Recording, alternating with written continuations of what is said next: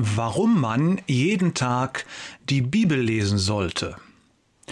Neulich in einer Gemeinde ganz in der Nähe von da, wo du wohnst. Der Vorstand sitzt zusammen, um einen neuen Pastor einzustellen. Die Resonanz auf die Stellenanzeige ist gering, doch für heute hat sich ein vielversprechender Kandidat für den Job angekündigt.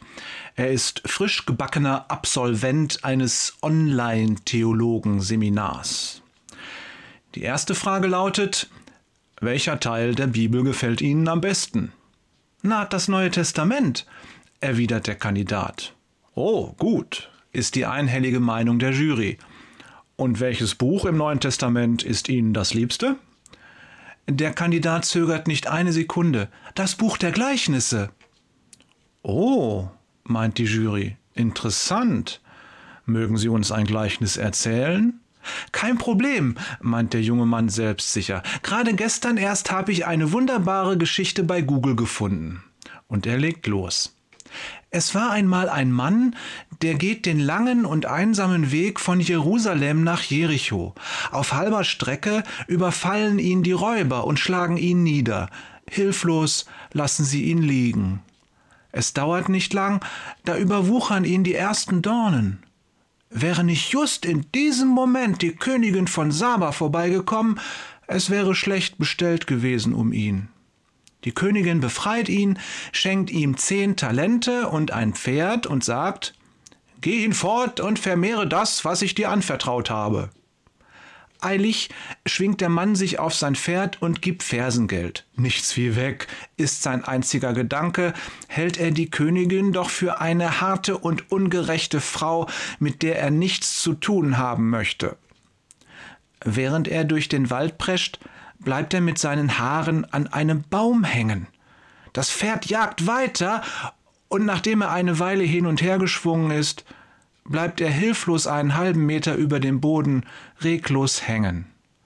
Viele Tage und Nächte vergehen. Zu seinem Glück erbarmen sich ein paar Raben über den Unglücklichen. Sie bringen ihm Brot und Fleisch zu essen und Wasser zum Trinken. Schließlich kommt eine junge Frau auf einem Schimmel vorbei. Die sieht ihn, lacht und befreit ihn mit einem beherzten Hieb ihres Schwertes. Sein Haar ist da freilich los, und so kommt es, dass sie ihm einen neuen Namen gibt. Raschmir. Das ist hebräisch und bedeutet, der ohne Haare ist.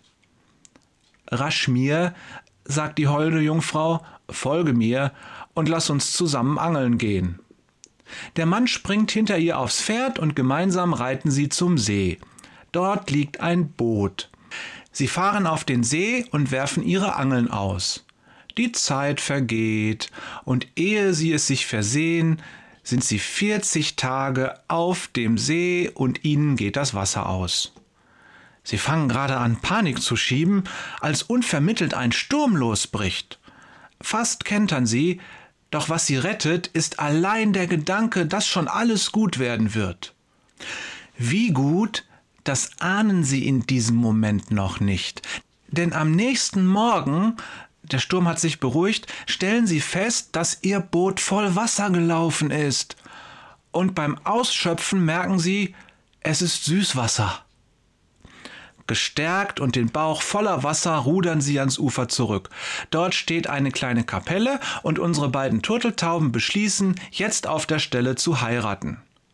Leider stellt sich nach der Zeremonie heraus, dass die holde Jungfrau eine Heiratsschwindlerin ist und schon viermal verheiratet. Der Kandidat macht eine kurze Pause. Im Raum ist es so still, man könnte eine Mücke husten hören.